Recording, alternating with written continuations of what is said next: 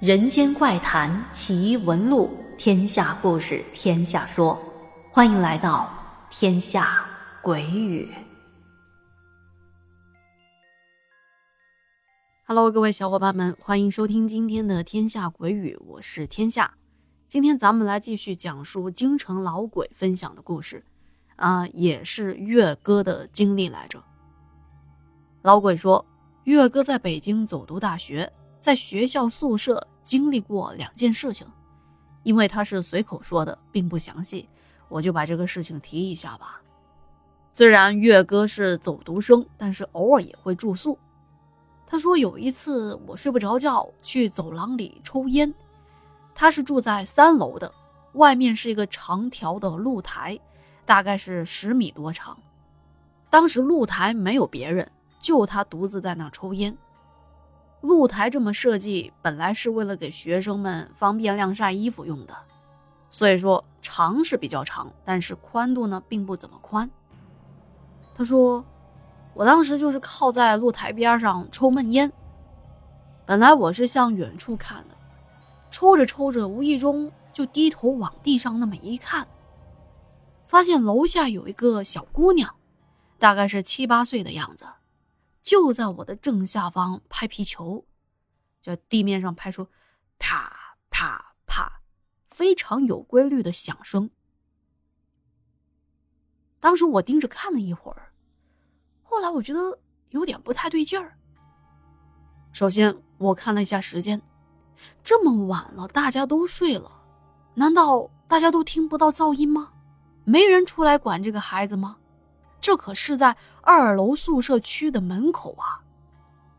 第二，这是学生宿舍，这是大学生的宿舍，怎么会有这个岁数的女孩呢？第三，这可是男生宿舍呀，更不可能有女孩子呀。他越想就越不对劲儿，赶紧就把烟头捻灭了。就这一回事的功夫。再看下面，却惊出了一身的冷汗。他看到女孩的位置突然从他原来站的地方移动到了二楼的另外一头。您可听明白了？他学校的宿舍是有点老的，建筑风格像简易楼，也就是筒子楼啊。最左侧是楼梯口，他住的宿舍是在最右侧的。正下方是二楼的最右侧，人一转身的功夫也就一两秒不到吧。那孩子怎么会瞬间转移到二楼的最右侧，也就是楼梯口的位置呢？这孩子是怎么做到的？飘过去的，还是会乾坤大挪移呢？而且那女孩的动作还是没变，还在那啪啪啪的拍球。因为这孩子是低着头看着球的，所以看不清孩子的脸。当时的月哥只觉得浑身发冷，立马回了宿舍。那一天晚上他都没敢闭眼，也没睡好，因为只要一闭上眼睛，就是那小丫头搁那拍球的样子。在之后的日子，他倒是再也没见过这拍球的女孩了。他在学校经历的第二件事情，那都是他毕业了才从老师口中得知的。当时他在学校宿舍是住上铺的，每天夜里睡觉总能听到隔壁宿舍敲墙的声音，几乎每天都能听到。但是他的隔壁是不住人的，已经改成了学校的杂物间的，而且门上还挂着个大锁头。只有拿东西的时候才会把门打开。后来他向宿管反映情况，说自己半夜睡着睡着，老被隔壁这敲墙的声音影响了失眠，上不好课。宿管听完之后，一方面是安慰他，说啊，咱们这隔壁就是杂物间，不可能会有敲墙的声音的。可是转过天来，这宿管还是跟学校领导汇报了情况，并且最终给他换了宿舍。把这个事儿也就算是解决了。毕业之后，他一直好奇这个事情，就请自己的班主任吃了一顿饭，才知道是咋回事儿。原来那个杂物间其实之前也是一间宿舍来着，只不过那间宿舍不知道什么原因死过一名学生，也是在隔壁墙的上铺。因为死了人晦气，所以校方就把那间宿舍改成了杂物间了，不让学生住了。而当时不告诉月哥真相，是怕他乱说话，影响学校的声誉。咱单说这敲墙声。这是亡者的灵魂想冲破宿舍的牢笼吗？还是灵魂不肯走呢？呃，想想都有点后怕呢。这个世界，如果说鬼灵精怪真的存在的话，你也不知道他们究竟想要干什么。庆幸的是，月哥讲的这些撞鬼的故事，都没有其中一个人被鬼害到。好的，今天除了要讲月哥的经历，还要讲京城老鬼的发小老杨的诡异拼车事件。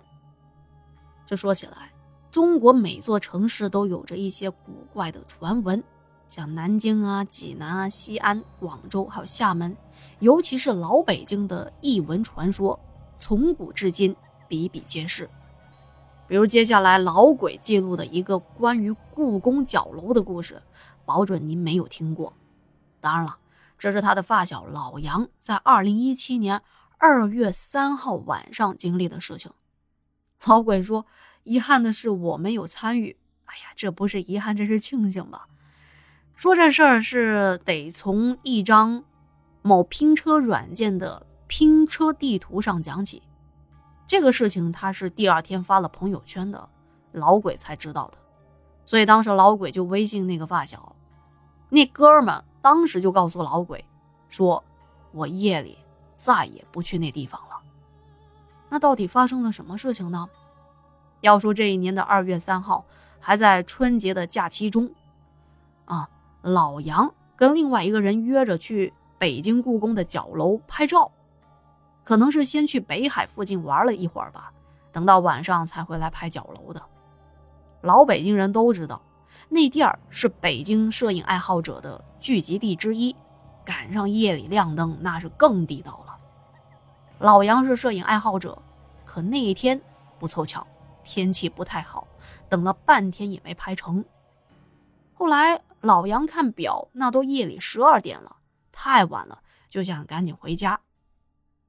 老杨家在南城公益东桥那边，可是过节期间。公交早就下班了，出租又不好打。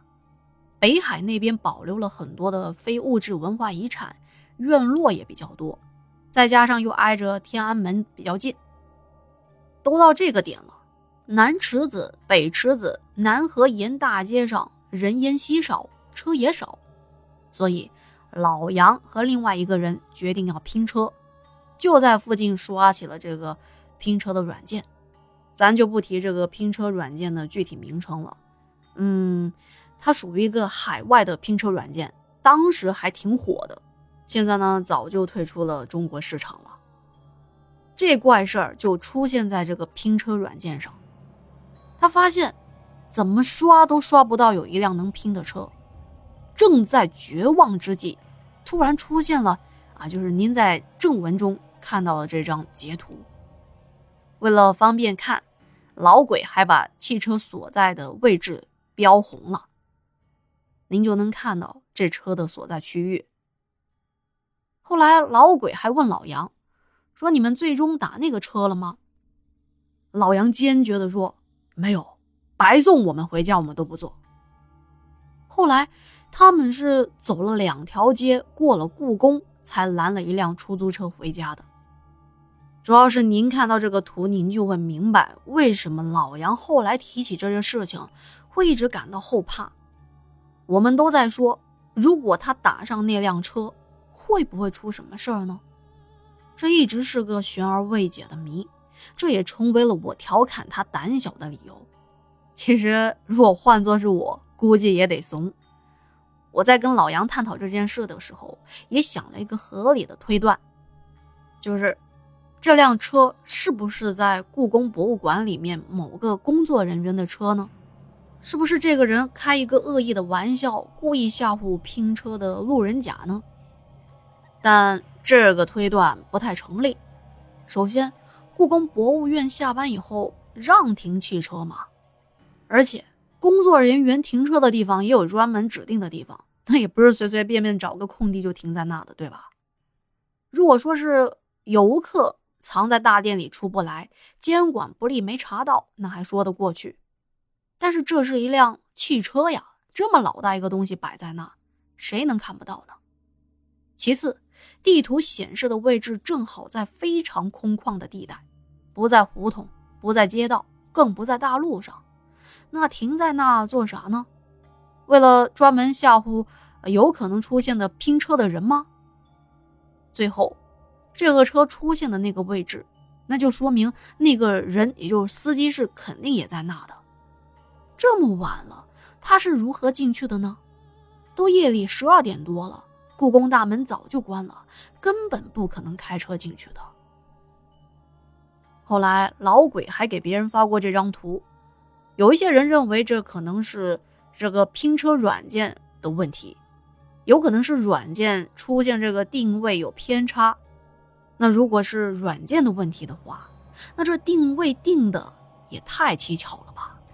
因为这偏离的位置也太不靠谱了，为啥就停在这博物院的正中央呢？